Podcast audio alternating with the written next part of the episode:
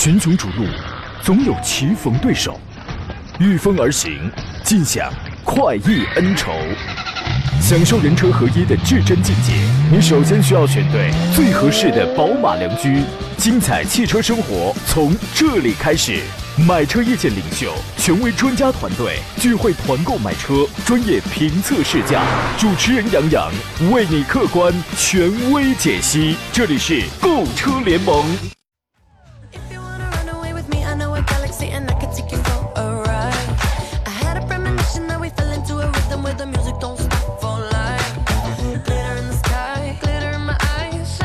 来，诸位进呃进入节目很快啊，十一点零二分，咱们节目就开始了。欢迎各位在周三的上午时间如约收听山东交广此刻开始全省直播的专业汽车节目《购车联盟》，我是杨洋，在济南问候全省的朋友啊。胖强现在最近他特别的苦恼，为什么呢？夏天太热，就是他那个嘴啊老容易干裂。然后呢，交代夫人说去超市的时候呢，帮忙给他带一支润唇膏，抹了快两个月了，刚刚发现啊是一支固体胶啊。我说他最近怎么这段时间老是不爱张嘴说话呢？啊，找到病根了。今天咱们聊一下这个选车还有买车的问题，咱们敞开了聊。节目热线是零五三幺八二九二六零六零或零五三幺八二九二七零七零，还有各种网络互动方式。第一呢，您可以在山东交通广播通过这个微信公众号选择收听、收看我们的音频与视频的直播。当然啊，我还是要说明一下，刚才我还这个交代我们那个呃这个同事啊，这个我们这个微信公众号的视频直播这个留言啊，我是一个字儿也看不到，你知道吗？呃，您可以收听，可以要么是直接在这个微信号上直接给我来发文字提问问题就可以了啊。然后呢，杨洋侃车的微信公众号呢，那您在节目以外可以打字给我来发送问题啊，我一般我都会给您亲自来进行回复啊。买新车的呀，还有二手车帮卖了，您都可以填写信息发送给我，给他发送关键字呢，还可以加入到我的车友群当中来。短视频平台呢，请各位搜索我的名字叫杨洋侃车，第一个杨是木字旁，第二个是提手旁，单人旁，侃大山的侃，什么抖音号啊、KS 号啊。DCD 号啊，咱们都是这个啊。此刻我开通的正在开通的是抖音直播，欢迎各位进入到我的抖音直播间，先关注后提问就可以了。呃，今天节目最后呢，按照惯例依然会送出三份奖品：江小红品牌提供的山楂汁，还有阿胶炖枣的果肉饮料。回听绿色版无广告节目，欢迎在喜马拉雅搜索“杨洋侃车”啊。今天做上宾呢是来自北京戴通汽车科技的总监何正茂，何大官人，你好，大官人。你好，听众朋友，大家好。这个放假休息了三天，精气神恢复的还挺好吧？嗯、还可以吧？挺好啊，毕竟咱们也是上了年纪，马上要奔二十岁的人了，也需要休息，需要保养，是吧？这个咱俩先预告，咱们先预告两款新车，然后呢，分析大家各自关心的问题啊。一个是什么呢？是昨天捷豹旗下的新款的 XFL 在国内上市了，它是一个中期小改款，在外观和内饰这两大方面进行了一个比较大幅度的升级。新车推出了三个动力五款车型，三十九万九千八到四十九万九千八啊，这是它的这个售价区间。说这个车呢，你不要看它月销量啊，它月销量全国可能一个月也就卖个三百到六百台，卖好了全国一个月就卖六百台，你知道吗？咱得看什么？得看腔调，得看豪华，得看它的这个品牌调性。其实从它的级别、从售价上来看呢，典型的对手就是 BBA 啊，但是品牌调性又要更高一些啊。您是怎么看这个 XFL 这个车呢？啊、目前来看的话，因为这个车型在呃已经跌出了豪华品牌的阵营，目前的销量极其惨淡。啊，其实这次呢，我们看到它来了这个改款车型，嗯，当然还有极光 L，啊，包括叉叉 F L 只是同步上市的。嗯，呃，在这个价位的定价区间来讲的话，我觉得定价虽然不高，但是呢，他想在这个市场上取得一定的呃成绩，可是还是很难的。是吧？你看四十到五十万的这个售价，刚一上市用不了多久，给你来个七折，对，那这个价格还是可以啊，对吧？品牌调性、豪华度都摆在那儿，然后价格还还可以啊，所以说呢，它就会吸引一部分消费群体嘛，对吧？那么新车有什么变化呢？首先是外观方面，它提供的依然是豪华版跟 R Dynamic 呃运动版两个外观的这个设计风格，还有一个就是前脸用的是捷豹经典 logo 的一一个叫做 Melogram 的一个连续纹样的图案中网的设计，前大灯用了全新的双钩的这个设计啊、给你勾勒出一个呃比较经典的四四头灯的这种造型吧。然后前包围这个位置你也能看到有这个新的镀铬呀，还有新的黑色的装饰件，整体的运动感是提升的。在侧通风口这个位置，它用了一个新的设计，装饰原来是 Jaguar 这么一个英文，现在换为一个全新的月豹的一个 logo。啊，然后呢，也给你提供了一个可选装的十九英寸的一个新式的黑色的轮圈，尾灯的变化比较的大，内部那个全 LED 的那个光源勾勒了一个四眼的这种设计啊，这是一个比较新的。然后呢，排气更换是呃更换成了全新的双边两出的这种巨型的排气啊，它比海外标轴的那个隐藏式排气就是更加夸张、更加动感嘛。内饰中控台也做了一个比较大的调整，比如说它取消了两侧的那个自动翻转的出风口，改成隐藏式的设计了。同时呢，用了一个横贯式木纹饰板配真皮来进行装点，三辐式方向盘，这个也是一个最新的造型啊，而且上面带那个双滚轮的这个操作设计啊。呃，其他的就是那个中控配了一个十一点一英、十一点四英寸的一个高清触控屏啊，然后也支持 CarPlay 啊，也支持 CarLife。还有一个变化是，呃，这一代中期改款的车用了全球唯一一款四十九面水晶电子换挡杆，就不再是旋钮换挡了，它用了一个这个啊，老款的那个。按键调整驾驶模式就升级成了右侧隐藏式的一个旋钮设计了，您可以去看一下。其他配置也是比较丰富的啊，这个咱们就不再说了。英国也这个英宝的这个音响，我觉得还是 OK 的。动力方面呢，也没有什么太大的变化，依然是那个八速的变速箱，有四驱版本可选，然后配 2.0T 的这个发动机啊。这个车出来之后，它的对手啊，其实就是 BBA 啊，你也可以加上什么凯迪的 CT6 啊、S90 啊，像是这样的。它凭借的是什么？就是我的品牌调性可能要更高一些，是吧？全新的设计风格。啊，全新的电子架构，啊，然后这个尺寸也是比较大，对吧？它凭借这个，捷豹在二零二五年呢将正式转变成一个纯电动车品牌，所以说这一代的 XFL 将是捷豹最后的一代的燃油车产品了，好吧？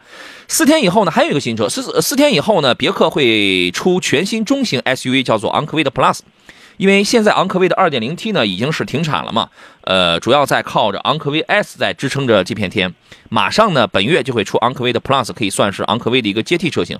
呃，短期之内呢，会和昂科威进行同堂销售。我在上节目之前呢，我我回复了车友群里有一位呃朋友的问题，他问的是，他上来就问昂科威 Plus 的这个后悬架怎么样？然后呃，然后我就问他，我说这个怎么着？你是担心它这个这个断轴吗？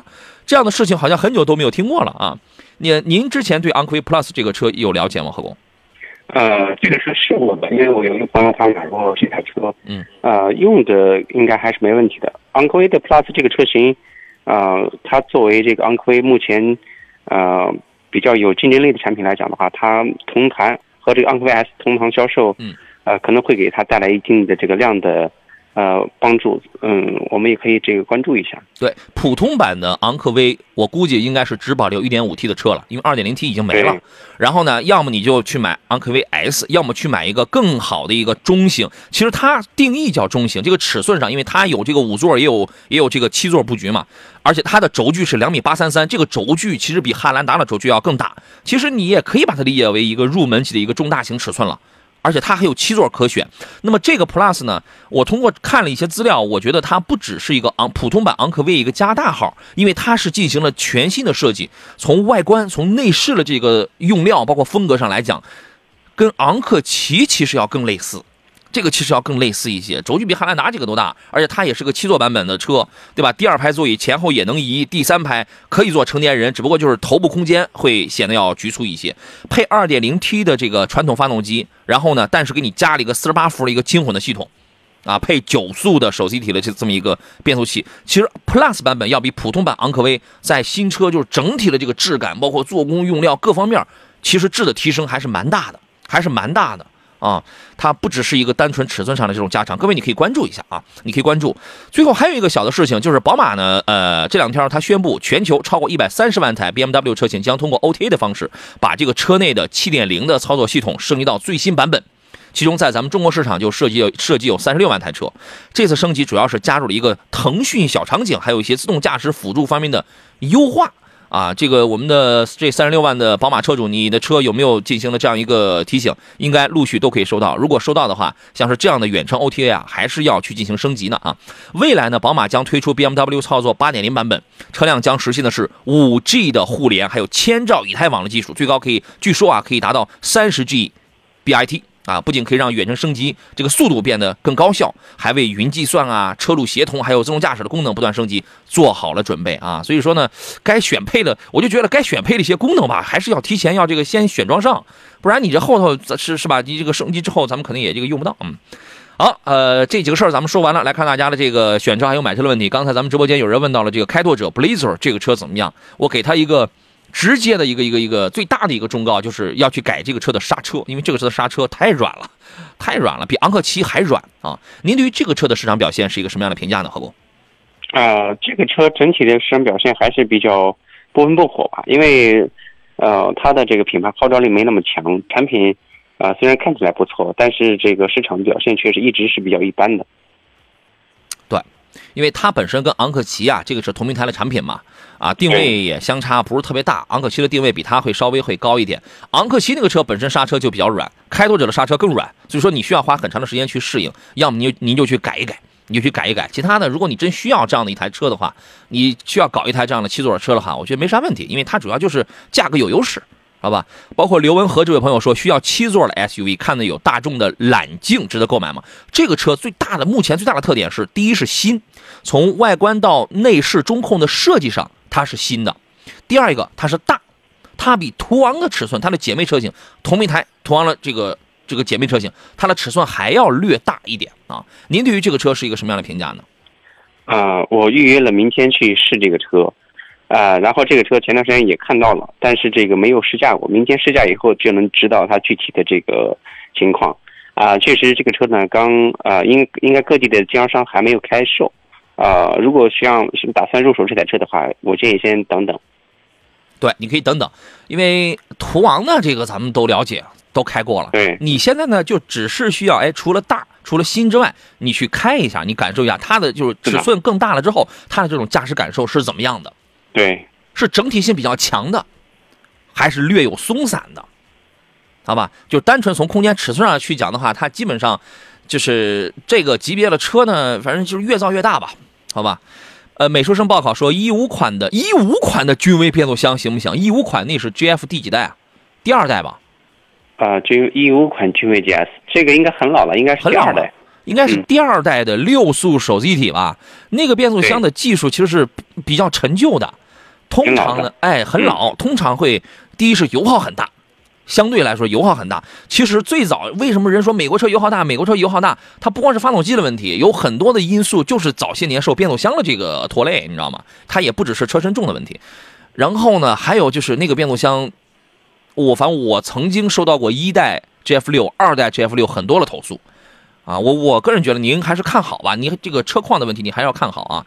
一往无前说，杨老师，传祺的 GS 五怎么样？值得买吗？我觉得你 GS 五现在你可买可不买，为什么呢？GS 四 Plus 马上要出来了，那个也是换装一个 2.0T 的排量，而且呢长得吧跟 GS 五都一样，差不多就是奔驰那种，就是那种内饰的这种设计风格，真的它就是很仿奔驰，横屏、竖屏那种，对吧？而且从市场表现来看，GS 四、G GS 五连 GS 四的一个零头它都没有卖到，Plus 既然要出来了，为啥不看看这个呢？啊，何工您是什么观点？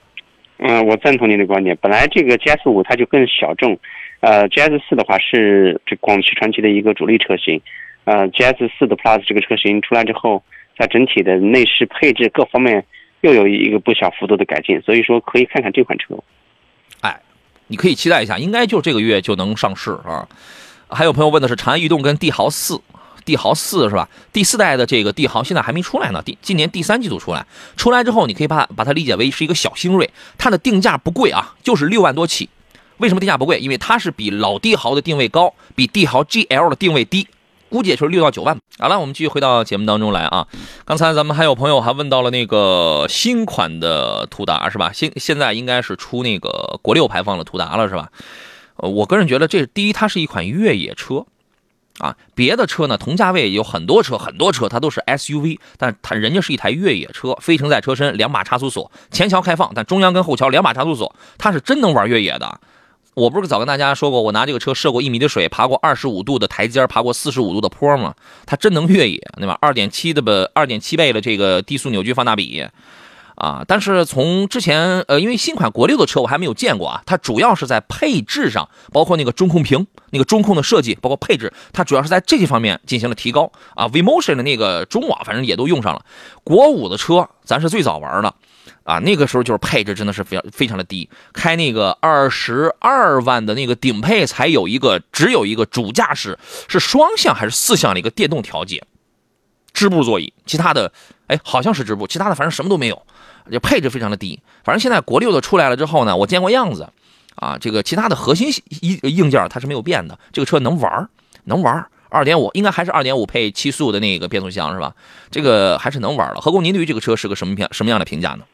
呃，这个车型的话，主要是看用途。如果确实是买来只是，呃，用来这个越野，就是作为玩来讲的话，这个车型我觉得，啊、是可以考虑。但是，同价位区间，性能出其右了，然后在自主品牌当中有很多车可选，啊、比如说时下比较火的这个坦克三百，啊，无论是在越野性能、在动力、在油耗各方面、舒适性方面各方面都完胜这个途达，所以我觉得要花到二十万、二十多万以上的话，去选一台途达，就不如买一台这个高配的坦克三百。国产是吧？这个留给大家自个儿可以去比较一下，好吧？呃，博望方德看的是领袖版的这个传奇的 M 八，领袖版可以啊，大师版那个就太 Air 发了，是吧？竖中网的那种就太那个什么了。领袖版的六条还是七条这个横向中网，其实气场也是蛮强大的。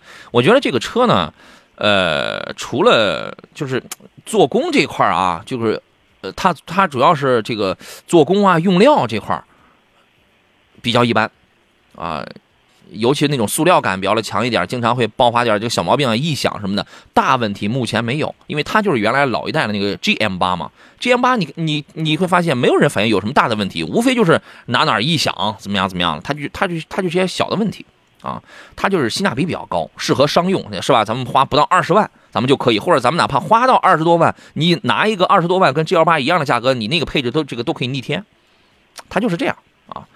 F 说唐 DMI 济南好提车吗？DMI 技术的车现在整个全国都不好提车，都不好提车。你可以问问经销商啊。呃，一路上有你问的是路虎揽胜运动版这个车的质量怎么样啊？何工评价一下这个吧。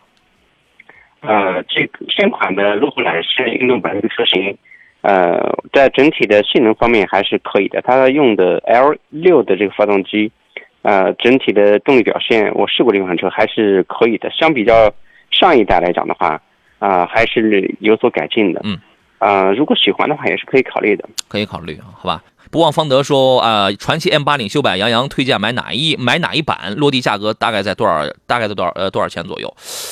这具体的配置我我就记不太清楚啊，但是这个要看你的预算，基本上中配肯定是够用的。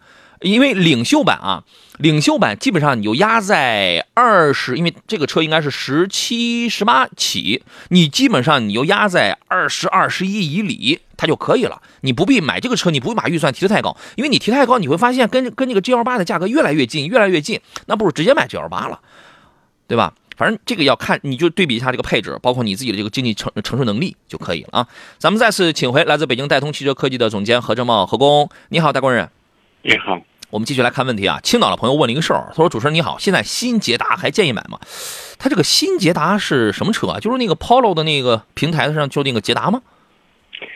呃，就是捷达品牌捷达品牌出的这款车型，啊、主要是价格比较便宜，还是很多车友 VS 啊 VA 就是那个捷达对，没错没错、啊 v a 啊嗯，就是轿车的 VA SUV 的 VS 五 VS 七，就是那个叫新捷达了是吧？对，没错，这个品牌或者说嗯它的车您推荐吗？一样的。这个车型它本身是还是这个一汽大众呃旗下，然后呢，啊、整个的动力总成各方面来讲，它是和一样呃大众的一些车型是一样的，动力只总成是一样是画的品牌不一样。嗯，啊、主要是价格便宜。呃，这个车型的话，买来代步什么的话，也还是可以考虑的。代步没问题，但是你比如说你看的是 VS 五的话，最近一直有朋友问 VS 五能不能买，能不能买？我个人我说实话，我不是太推荐这个，因为我觉得你要是喜欢，因为它虽然发动机、变速箱它都是一样的，都是大众家里的这个东西，但是它那个做工啊，真的就是比较的低廉。同时呢，VS 五在 CNCAP 的碰撞当中成绩不是特别好，只有四星，你知道吗？你很多日系车那都康康了超五星，你知道吗？所以说呢，我通常我给的建议就两条。第一呢，你要么这个价位你去买那种真正好的纯自主品牌去；第二，要么你要喜欢大众的东西，没问题，稍微添点钱，你买个纯大众的，无论是探戈呀，这个还是什么东西的，都不错啊。您可以考虑一下，你可以考虑一下啊。振兴刘说：“老师好，国产塞纳什么时候能上市？大概价格多少？呃，大概价格多少？有消息吗？应该今年年底左右，应该是差不多。啊，应该是差不多。我那天我发了有一个视频，就是说十到五十万区间想买六座到七座车，我们那真的是花了很大的心血、很大的时间，给各位叨了叨叨了叨分析的比较的全面一些。其中就有很多朋友说买塞纳呀，买塞纳。我说大家这个大哥，这个车现在还没有国产的，你可以等是吧？应该是今年年底、明年上半年肯定是没有没有啥问题。大概的价格您这儿有消息吗？呃，新款的汉兰达一上来之后，加上这个，啊、这个一汽丰田，呃，相关的相关的这个车型上来以后，呃，已经是为这个塞纳铺路了。呃，至少动力总成方面的话是一样的，一致的二点五混混动版的这一套，啊、在呃国产的塞纳上的话，主是主力。所以说，啊、年底或者是明年年初的话，这个车型很快就会见到了。对，它的价格大概啊，就跟 G L 八应该是相差不大。啊、目前来讲的话，我们看到以新款汉兰达的定价来讲的话，塞纳的定价应该不会太低。嗯这这个可能会稍微高一点，但是整体的区间不会相差太大，因为毕竟对它也要考虑一个销售的实际情况。你车再好，如果你定价这个不这个不是很行的话，它也是离谱的，对吧？你可以你你这个车你可以期待，你可以等啊。反正这个你三点五了，什么 V 六啊，什么那些就就都没有了，还会有四驱，还会有吧？二点五混动呃配一个四驱，应该会有对混合动力的话，它前后双电机四驱的话，这不是问题。啊。好吧，那就这样，你可以等等。七叶飘雪问的是奇骏怎么样？奇骏这个车，我个人觉得性价比还是很高的。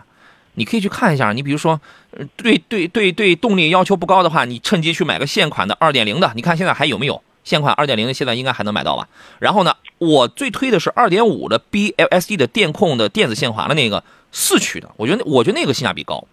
啊，然后呢，你要是再不买的话，OK，你只能是买 1.5T 的那个三缸起，或者是2.5的了。2.5估计还会保留，1.5T 的那个三缸呢，从呃账面的数据啊，从 VC Turbo 的这个技术上啊，从各方面它用了各方面的那个技术，什么平衡轴啊，什么防震胶衬什么各方面来，目前来看还是不错。但是实车呢，确实还是要去开一开，还是要观察一下啊。那就这样，园艺关心的是金牛座，金牛座性价比怎么样？这个车现在就剩性价比了，它就是性价比不错。没错。但是这个车可能比较边缘化，比较老一点啊。何工对于这个车是什么是什么评价？金牛座这个车型是确实是实在太老了，啊、当你实际去用过这台车以后，啊、它就是给你感觉是非常中庸，没什么亮点，啊、唯一的特点就是性价比可能高一点，嗯车空间大一点，性价比高，油耗高一点，嗯。哎，这当然油耗也也不会很低，就是便宜大，好吧？咱们先进广告，稍事休息，马上回来。群雄逐鹿，总有棋逢对手，御风而行，尽享快意恩仇。享受人车合一的至臻境界，你首先需要选对最合适的宝马良驹。精彩汽车生活从这里开始。买车意见领袖，权威专家团队聚会团购买车，专业评测试驾，主持人杨洋为你客观权威解析。这里是购车联盟。来，各位，十一点三十一，我们迅速回到星期三为您直播的购车联盟节目当中，我依旧是杨洋啊，还剩半个小时，选车买车的问题啊，咱们接着来深度的探讨。直播热线是零五三幺八二九二六零六零或八二九二七零七零。这个我们视频直播间来的朋友不用这么客气啊，说主持人你好，有个问题咨询一下，您直接咨，直接咨就可以啊。这个您可以在山东交通广播的微信公众号上给我来留言，也可以目前就是现在此时此刻在我的抖音直播间里来给我进行留言啊，搜索杨洋侃车啊，你就可以找到我，我就那一个，加微认证了就可以。啊、太多的参与方式了，咱们就不一一去赘述了啊。咱们再次请回北京的何工，你好，何工，哎，你好，我们直接来看问题啊。这个刚才哎，谁前面问了一个什么事儿，还挺有意思的啊。一位朋友，这个网名就是一个破折号，他说家庭用车啊，落地不过二十五，是买 SUV 还是买 MPV？国产还是合资？给个推荐。你这个东西啊，因人而异呀、因人而异。我大概大概面上我能告诉你的是，就是呃落地不过二十五是吧？就是这个预算啊，如果你对舒适性要求非常强，而且你经常可以坐满，可以坐到六个七个人的话。MPV 通常的舒适性啊，它更好一些。但是如果你不是天天这个能坐满人，差不多就是你平时你自个儿也是这个自个儿用的话，SUV 有的时候它也能临时起到 MPV 的功能，我只不过是舒适性没那么强而已。但是更多的时候，它的就是它的使用场景跟功能性更多元、更丰富，你懂吧？我这样说你能听明白吗？所以说，到底是买 SUV 还是买 MPV 是因你的实际需要而异的，没有定论的。是买国产还是买合资，这个要看你选的车型，以及你，那你你比如说你是买 MPV，你还你还是买 SUV 啊？以及你更看重的是性价比，还是更看重一些什么样的东西啊？这个是没有哪有这样的这个直接给你个定论呢？凡是在这个问题上能直接给你说你买什么什么，你买什么什么的，我认为那都是不专业的，那都是不专业的，好吧？我也不知道我说了对不对啊？您听一下何工的建议，何工，请讲。呃，首先我的建议就是，您看家里面还有没有其他车？如果有其他的车了，那么在选一台车的时候，SUV 和 MPV 两者之间，我就赞同杨洋的观点。如果说选一台这个 MPV 的话，呃，舒适性、家里有人的用途多一点的话，那 MPV 是更合适的。如果说啊、就是偶尔能坐满人的话，那这种情况，那就他是选一台 SUV。嗯，就是使用场景，你看，你看你对某某一类使用场景是不是过过分依赖，或者说更多的去去对依赖，对吧？然后你是买国产还是还是买 MPV？你这种情况，咱们最好是具体车型具体分析。国产的，通常性价比会高一点，就以刚才咱们前面咱们说那个传祺 M 八似的，是吧？它便宜啊，它性价比要这个高一点，可能这个小问题偶尔有，对吧？而且实实际上在二十五万以里，你可选的 MPV 也并不是很多，就那几个。但是可选的 SUV 它有很多，有国产的适合年轻人的，比如说什么领克啊什么这样的，还有什么这个老少通吃的什么比亚迪啊，还有那个适合中青年朋友的红旗啊，它有很多。所以说这个问题你不能说从大从那么高的这个方向上来论，接点地气，问的实际，问的具体一些。咱们有很多朋友啊，其实问的不够实际。啊，黄新强说：“主持人，天籁跟君威怎么选？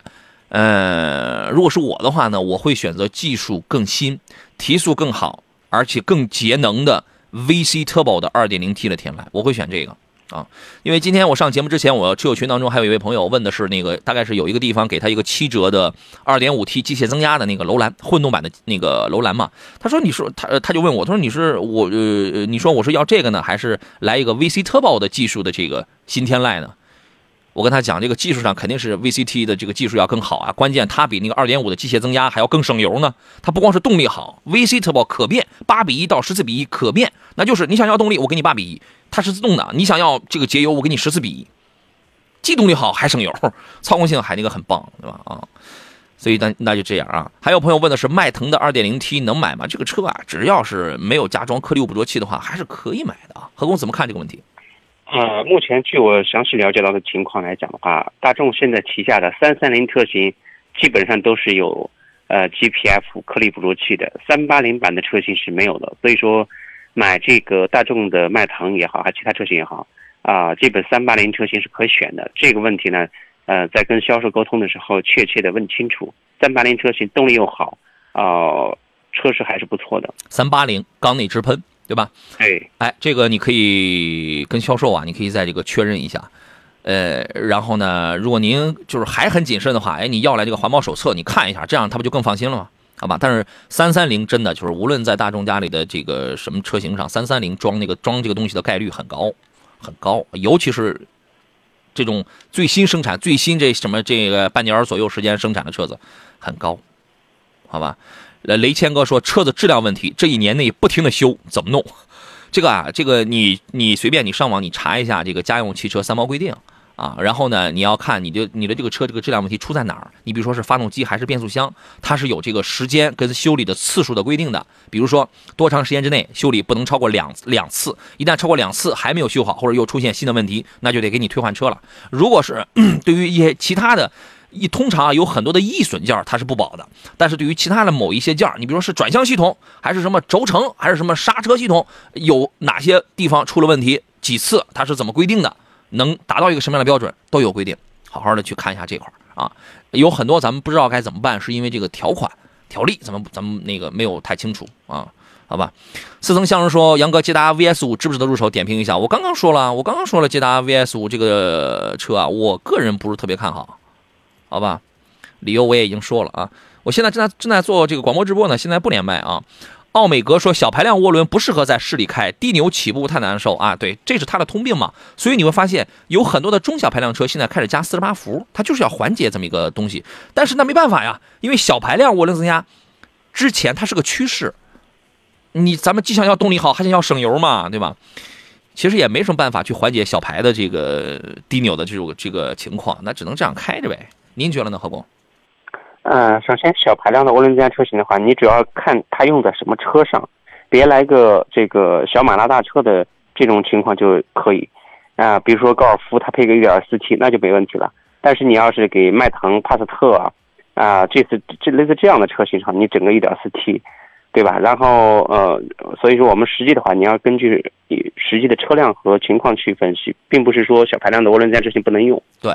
你会发现现在啊，就是咱就别说二十万一里、三十万一里，你还能找到小排量车呢，三十多万将一点三 T 的啊对呀就是这个，你将近四十万一里，你还能找到小排量车呢，小排量涡轮增压呢，是吧？一百三一点三 T，人家告诉你我这也一百七十匹马力呢，哈，好家伙，那您去试试你就知道了，对吧？也不是说不能买啊，它符合某一阶段的这个消费群体啊。小新没蜡笔说，老师，奔腾 B 7 0 T 7 7这个怎么样？T 7 7呢？它呃，我你要买那个 T 7 Pro，就 1.5T 的那个，1.5T 的那个动力还是不错的。颜它主要这个车销量不是特别的高，销量不是它不是它主要走的是什么路线呢？第一，我的售价不是很贵；第二，我还挺好开；第三，我的颜值很犀利；第四呢，它有些什么物联网的，就是那些个功能，哎，那个还挺受年轻人喜爱的。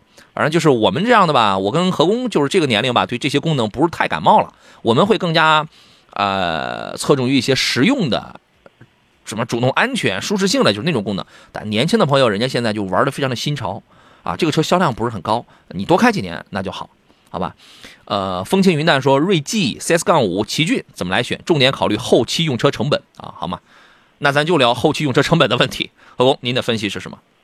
呃，其实这几台车型的话，用车成本很多时候我们看到日系品牌的车型，它的保养周期短。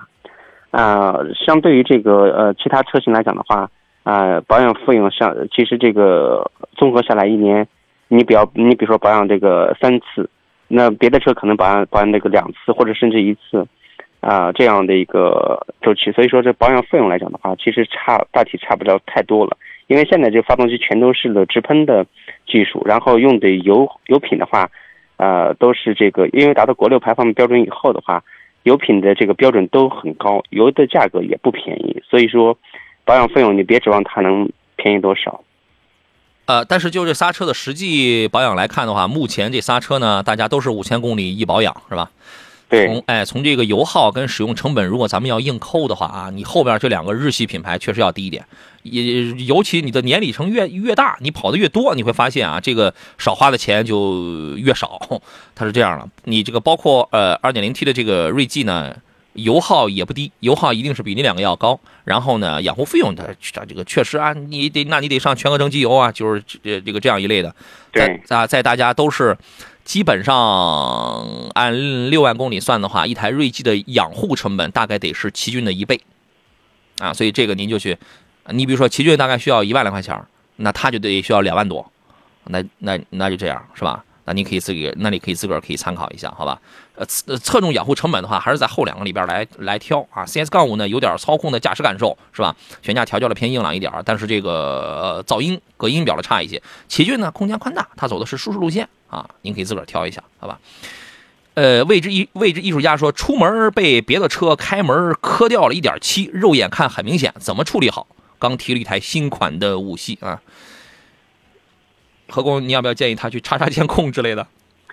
呃，这种情况的话，那如果找不到肇事者的话，如果你车有保险，呃，这种情况可以走个险，但是呢，啊、看它的损伤的这个严重程度。对，如果小小幅度的话呢，啊、这个可以自行去处理。如果说幅度大的话，啊、维修费用高的话，那就是走保险，主要是会影响到你下一年上险的这个保险的这个折扣。其实我就一直，我就很多年前我就想不明白一个问题啊，很多人就因为怕影响这个来年什么涨呃这个保费上涨什么的啊，然后就就选择也不也不报保险。你要是太小的那种，其实它就是不值当的了。但是如果说只但凡到了这种中不溜儿一定赔偿的这种阶段，为什么不报保险呢？你买你买保险是为了防止第二年保费上涨的吗？还是买咱咱买保险它又能涨多少呢？还是为了说买保险的时候是我们要要要要要用的呢？对吧？反正我我挺不理解这个这个问题的。轻来有这个确实要看你的受伤的这种程度啊，轻来轻去了，这个其实这个无所谓，你搞点什么点漆笔啊，然后自己啊或者四 S 店给你弄一弄，也也这个都能解决。但如果严重，您心里又这个不太舒服的话，你可以报保险的，这个是可以的，好吗？呃，雷谦哥说，去年六月开始，发动机、变速箱故障灯亮故障灯，刹车系统亮故障灯，依次换了火花塞、电脑板、变速箱、发动机。他刚才问的问题大概是，呃，好像就是说这个东西一直有问题，一直没修好，他应该怎么去那个处理？就是他报故障灯，给你依次换了火花塞、电脑板、变速箱、发动机，这都换了一次呗，都换了一次。以目前你的描述，我的理解来看的话，这个车还是只能修，只能修，只能给你免费修。何工怎么看？呃，主要是看车的这个购车购车的年限、时间、行驶里程，看它与三包的这个政政策法规是是否这个在保质质保的范围之内。呃，这种情况的话，我建我估计应该是也是继续在修了。对，你看啊，他说什么前面有换线束、前舱线束啊，现在是呃这个什么变速箱又坏了，是吧？等等等等，你就说变速箱坏了，如果再换一次，就是他这个，他得看在一定的周期内，你如果是坏了两两回，给你修两回，换两回，要是不好的话，你可以退换车。请注意，周期很重要，这个要看你的那个三包的周期啊，好吧？那就这样。一般来说，如果他们很精明的话，第二次他就他就不给你换了，他就不给你修了，好吧？这个你需要去查一查啊。无端欢喜说：“杨你好，唐 DMI 怎么样？值得等吗？DMI 这个技术啊，就是 1.5T 的这个插混呐，什么这样的技术，主要它就是省油，动力应该属于是中不溜的那种情况吧。DMI 主要它就是省油，官方说我的油耗就是四五升，四点六还是五点三的，它就是四五升油。你要是对动力要求不大的话，我觉得你可以等，是吧？这个车您的建议是什么？主要比亚迪的 DMI 技术的话，它是。呃，趋向于以电驱为主。呃，其实这个综合下来，满电满油的情况下，啊，车的续航里程可以达到过千公里。所以说，对于日常用车行驶里程数比较大，一年超过三万公里的家庭来讲的话，选这台车还是。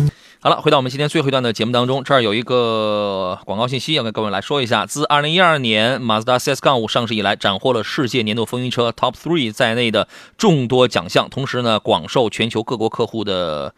青睐啊！截止到今年五月份，热销了三百四十万台，是马自达产品阵营当中当之无愧的中流砥柱。为了更好的拉动马自达 CS-5 的销量和市场份额，长安马自达借此机会推出了马自达 CS-5 三百万台感恩大促的活动啊！进店即享九重好礼，详询济南当地经销商啊！这也就是说，最近有一个 CS-5 的三百万的一个感恩大促的活动是吧？对这个车有兴趣的朋友，您可以找一个。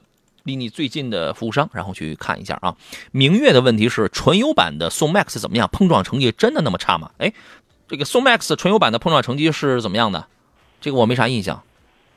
啊，这个车型的话，我也没有什么太深的印象。这个车型来讲，啊，性价比比较高，在这个整体市场销量里也也不少。对。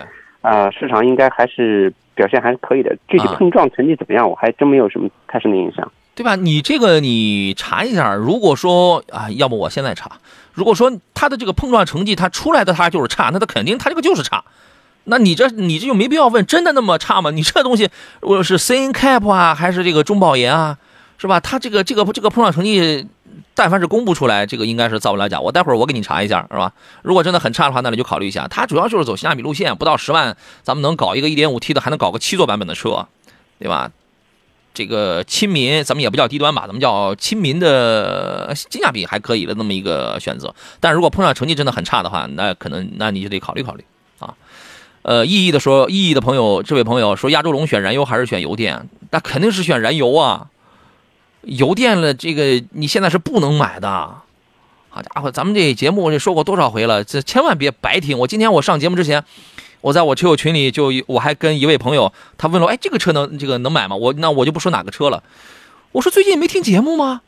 我说这个别人往这个坑里边跳，我我不管，跟我没关系。但是如果说咱们节目的听众，我天天了，我我在这跟你说这个车有什么问题，这个最近先别着急买，您还往这个坑里边跳的话，我真的我替你觉得很可惜，很惋惜。其实跟我没多大关系。我就是替你觉得很可惜、很惋惜。你说天天别人都在这儿给你帮着你在这提醒的这个事儿，然后你还往里面跳，呃，这要这要真要有事儿，这真赖不到别人啊。呃，二师兄的问题是，杨老师上午好啊。奥迪 A 四呢，换机油的时候加了五升，机油液位显示到最高了，这个没什么问题吧？哎，何工来判断一下这个事儿好吗？呃，EA 八八八三代发动机的话，在更换机油的时候，看你是通过什么方式来把旧机油放掉，是呃拧油底壳的塑料螺丝呢，还是通过这个抽油机从上面抽掉？呃，基本上来讲的话，这台发动机加的油量是在四点八升到五升之间，啊、如果加了满满五升的话，多一点问题不大。嗯，好，呃，是这样，我刚刚我查到了这个比亚迪的碰撞成绩啊，我看一下，首先参与中，它是在第一，它是在中保研的测试当中去碰的，碰的是中保研。第二呢，碰的是2018款的1.5的自动智联豪华六座的车型，就是配四个安全气囊的车。第三一个，它有一项的碰撞，有两项的碰撞成绩是 P，P 就是 poor，就是差。它这个两项是在哪儿呢？就是我看一下，一个是正面百分之二十五的偏置碰撞，是个 poor，是个 P，还有一个是侧面碰撞当中是个 P，就是好像主要是跟它的这个配备的气囊不够是有关系的。然后那个侧面呃前置百分之二十五的碰撞当中，体现出的是缺乏 E 字板梁的加强结构跟 A 柱的导向结构，导致它在这百分之二十五的碰撞当中没有一个好的保保障。A 柱侵占了车内空间，好像就这样。哎，目那这样来看的话，它的可能真是个炮啊，因为基本上它公布，它既然这个成绩它是公布出来的话，肯定它就是没有问题的。何工怎么看这个事儿呢？呃，这种情况来讲的话，呃，二零一八怎么来看呢？就是呃对我们看到这个很多车型，像类似这样的这个车型在碰撞当中的话，基本上都是属于有这种呃概率的。所以说，拿碰撞成绩去评价一台车，那么市面上有很多车都没法卖了。都不过关是吧？对，反正这个确实挺触目惊心的啊，这个得也得做一个参考，就看您吧，是吧？他在，哎，我得把这个照片我得放大一下，嗨，反正就是车内人员这个碰撞，还有一个就是前偏置碰撞当中这两项里边都是个泡，您考虑，您您考虑一下啊，好吧？来，今天的这个三份奖品，奇迹问有奖品没？杨哥，你去这个，你这上来就问个有奖品没有？你也没个别的留言啊？今天这个三份奖品，我先提前我先送出来啊。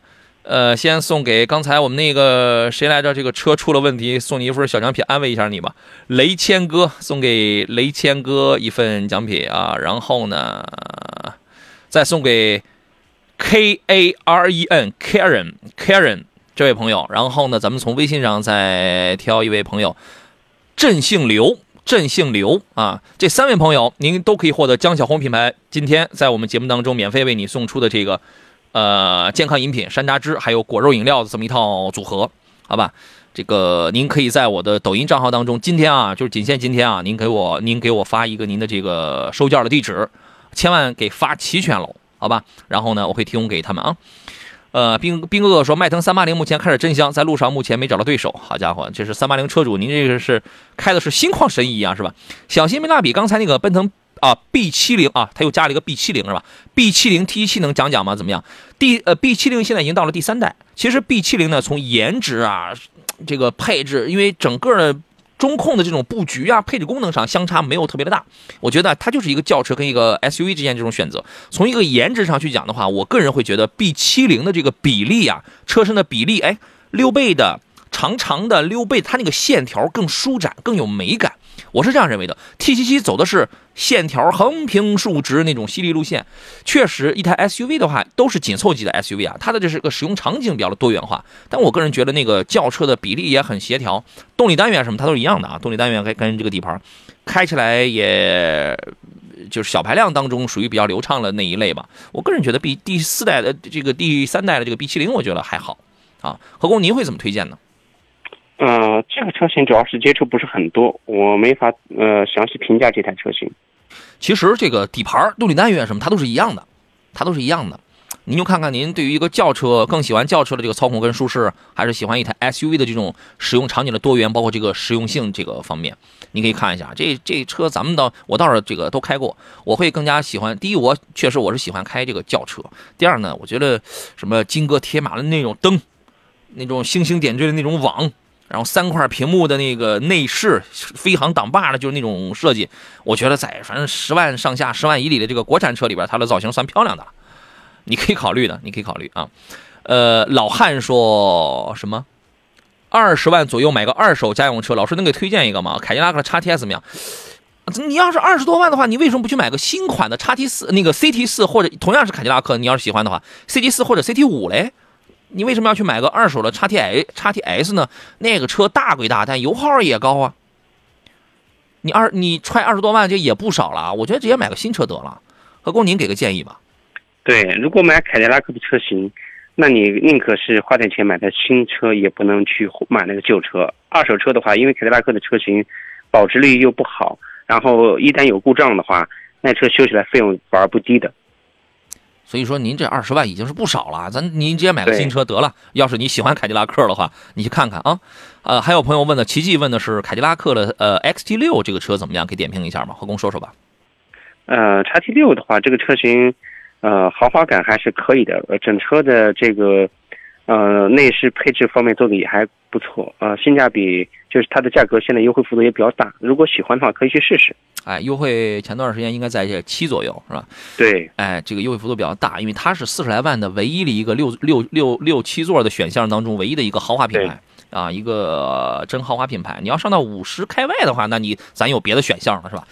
嗯，内饰不算多豪华吧，然后高速跑起来噪音也比较的大，使用成本反正稍微高一点，其他的目前也没有什么太大的问题，啊，还是比较舒服，而且那个豪华度也是存在的啊。这个车你要喜欢的话也可以考虑啊。呃，兵哥哥说各种车型都开过，还是轿车开着舒服，那你肯定没有我开的车多啊啊！我才是各种车型咱们基本都开过，还还是轿车开着舒服，个人感觉对我呢也是。何工喜欢开轿车还是还是 SUV？我喜欢开轿车，我也我也是，就是都是属于那种开过很多车的人，但是还是喜欢开轿车啊。呃，张振东的问题是二一款的大众 Polo Plus 怎么样啊？炫彩科技十点六五左右落地，但这个价格还可以啊。呃，Polo 的价格一直是比较坚挺的。是，呃，这个小车的话，一点五的六 AT，呃，开着还可以。呃，相比较而言的话，呃，它的配置方面带大全景天窗，然后，呃，整体的这个配置还可以。看看这个车带不带倒车影像？嗯。啊、如果没有的话，可以加装一下，也没多少钱，几百块钱。嗯整体来讲还可以。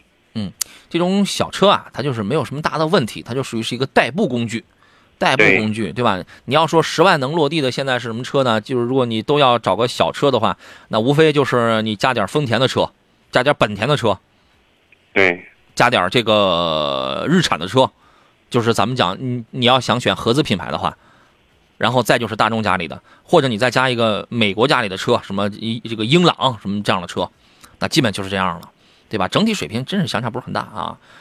呃，兔兔兔说，杨老师跟前你还敢说这种话啊？对呀、你还敢在我跟前说你开过很多的车，好家伙啊！